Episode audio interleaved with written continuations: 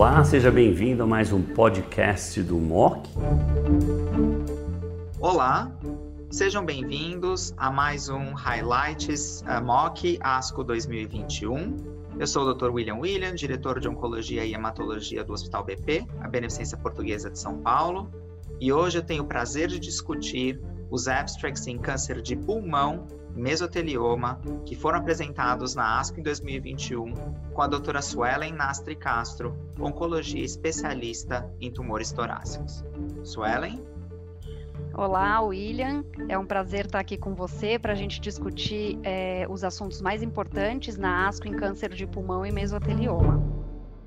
Uh, eu acho que a, a, estrela dessa ASCO foi a doença ressecável para pulmão, né? Quer dizer, a gente teve algum, algumas atualizações aí, alguns estudos em doença metastática, mas a doença mais, estádio mais inicial aí é que está tá ganhando espaço. Uh, e eu acho que tem dois uh, abstracts que vale a pena a gente discutir com um pouquinho mais de calma. Um deles é o Empower 010, que é o abstract de atezolizumab adjuvante, uh, e o Checkmate 816, que é químio e nivo neoadjuvante. Vamos começar com o Empower 010. Uh, o desfecho que foi apresentado aqui foi sobrevida livre de doença, Uh, e nos pacientes com PDL1 maior ou igual a 1%, estadio 2 e 3, esse foi o primeiro desfecho, e ele foi positivo, um hazard ratio de 0,66. Uh, e se a gente olhar em dois anos, a sobrevida livre de doença foi de 60% para mais ou menos 75%. Para você, Suelen, isso já é suficiente para a gente começar a usar o atezolizumab, esquecendo um pouquinho aí de aprovações e convênio, etc., mas uh, com base nos dados apresentados, isso já é suficiente para a gente partir para um novo padrão de tratamento ou ainda não, uma vez que os dados de sobrevida global não estão maduros?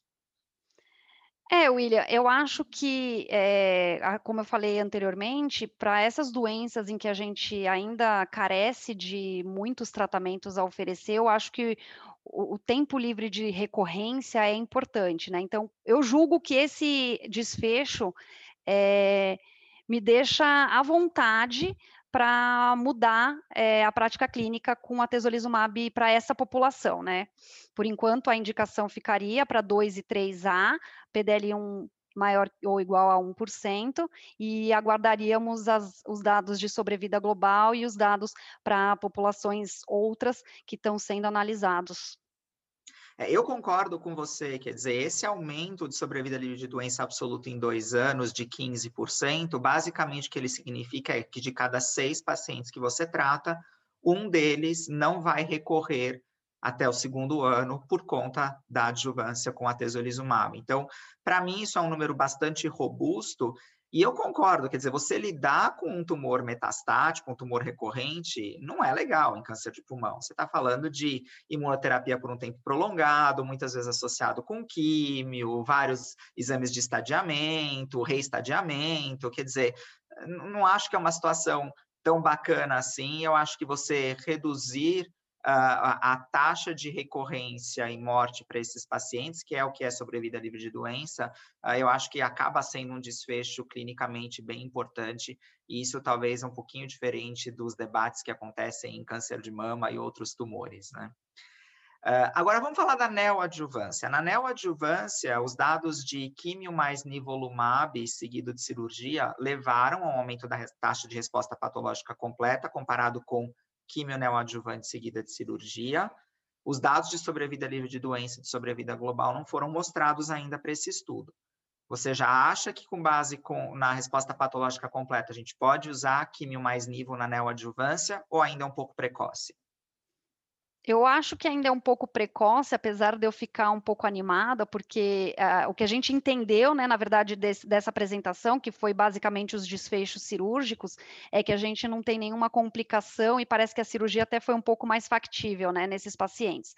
Então a gente fica animado. O que eu preciso, o que a gente, eu acho que a gente precisa entender é primeiro qual dos pacientes vão ser candidatos a neoadjuvância e qual, quais pacientes vão ser candidatos à adjuvância, né? Porque eles incluíram mesmo a população de pacientes, né? E, e, e também é, qual de, então qual desses pacientes vai ser é, benéfico, qual, um do, qual dos tratamentos? E eu acho que a gente precisa esperar a sobrevida livre de doença, sobrevida global, sobrevida livre de progressão e sobrevida global, para daí a gente poder ter mais segurança para indicar esse tratamento. É, na, a taxa de resposta patológica completa em dados retrospectivos com quimioterapia mostra que existe uma correlação entre resposta patológica completa e sobrevida a longo prazo, mas isso é na era da químio.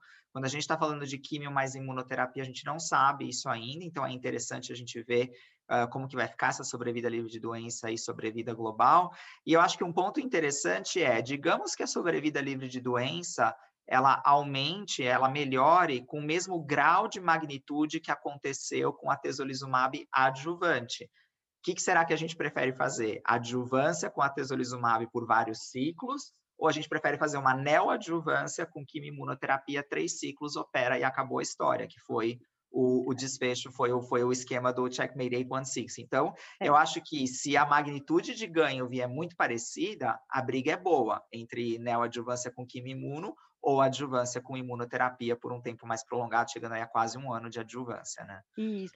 E, e eu acho que também é uma coisa que a gente sempre tem que pensar na neoadjuvância, principalmente porque a, a maioria dos pacientes não teve resposta radiológica, é, apesar de ter a resposta patológica completa, né? Então, às vezes me preocupa um pouco essa questão da gente é, fazer a neoadjuvância e eventualmente por algum motivo perder o timing da cirurgia, né? Então, por isso que eu acho que a gente precisa entender de fato qual que vai ser a população que vai se beneficiar da neoadjuvância e qual população vai se beneficiar da adjuvância.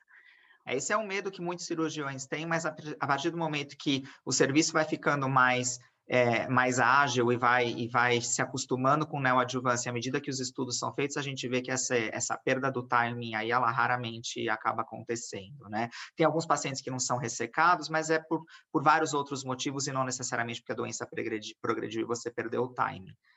Agora, vamos falar de terapia-alvo na doença metastática. Eu acho que imunoterapia na doença metastática a gente não teve grandes atualizações, mas para terapia-alvo, a gente está começando a ver algumas novidades aí em pacientes com mutações que até então a gente não tinha opções de tratamento. Então, sotoracib para mutação do Carras G12C, e eu acho que aqui o que vale a pena a gente ressaltar aqui é a mutação do Carras G12C especificamente, não são todas as mutações do Carras, até porque a droga se liga no resíduo de cisteína, por isso que precisa ter o G12C uh, mostrando aí uma taxa de resposta que não é igual a gente vê com o inibidor de EGFR, para mutação de EGFR, os 80%, 90% de resposta, mas é uma taxa de resposta que, para uma doença com poucas opções de tratamento, ela é bastante razoável, em torno dos 30% a 35%.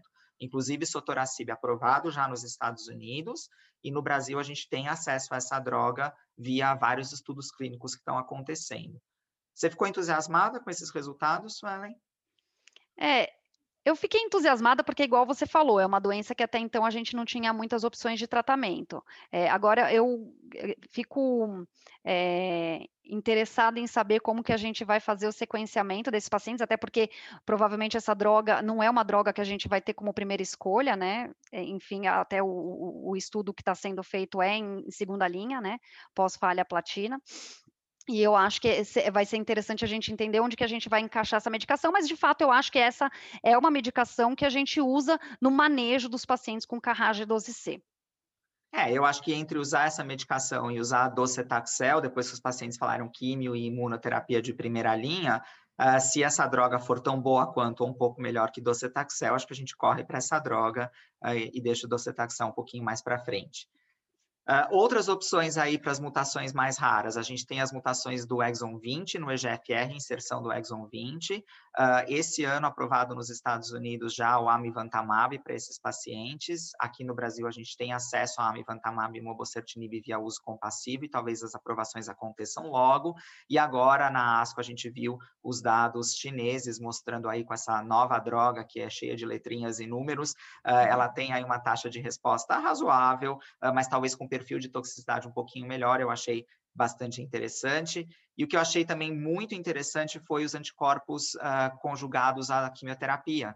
Uh, então, os ADCs, né, chegando aí para câncer de pulmão, a gente tinha tido os dados de TDM1 e trastuzumab deruxtecan para o câncer de pulmão com alteração do HER2, e agora você mostrou uma droga anti-HER3 associada à quimioterapia, mostrando aí uma taxa de resposta bastante boa para aqueles pacientes que tinham uma mutação clássica do EGFR falharam uh, o TKI uh, e eventualmente quimioterapia, e aí você usou a droga e a droga tem aí os seus 30%, 40% de, de taxa de resposta. Então, acho que só para mostrar que a gente vai ampliando os horizontes aí em câncer de pulmão com a chegada dessas novas estratégias de tratamento.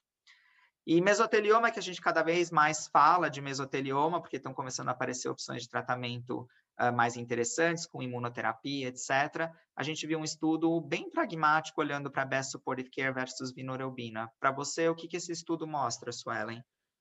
Eu achei difícil encaixar esse estudo na nossa prática clínica atual, né? Porque eu acho que com a aprovação e com os dados de imunoterapia na primeira linha, e também para aqueles que não usaram imunoterapia na primeira linha, na linha subsequente a gente ter o nivolumab, é, eu acho que o Navelbini ficou um pouco sem ter espaço, né? Mas eu acho que para aqueles pacientes que eventualmente têm alguma contraindicação à imunoterapia, a gente pode lançar mão dessa medicação ou em algum momento do sequenciamento a gente tem essa medicação com um perfil de toxicidade quando usada em monodroga, um bom perfil de toxicidade, toxicidade manejável, e eu acho que ela se encaixa nesse, nesse quadro.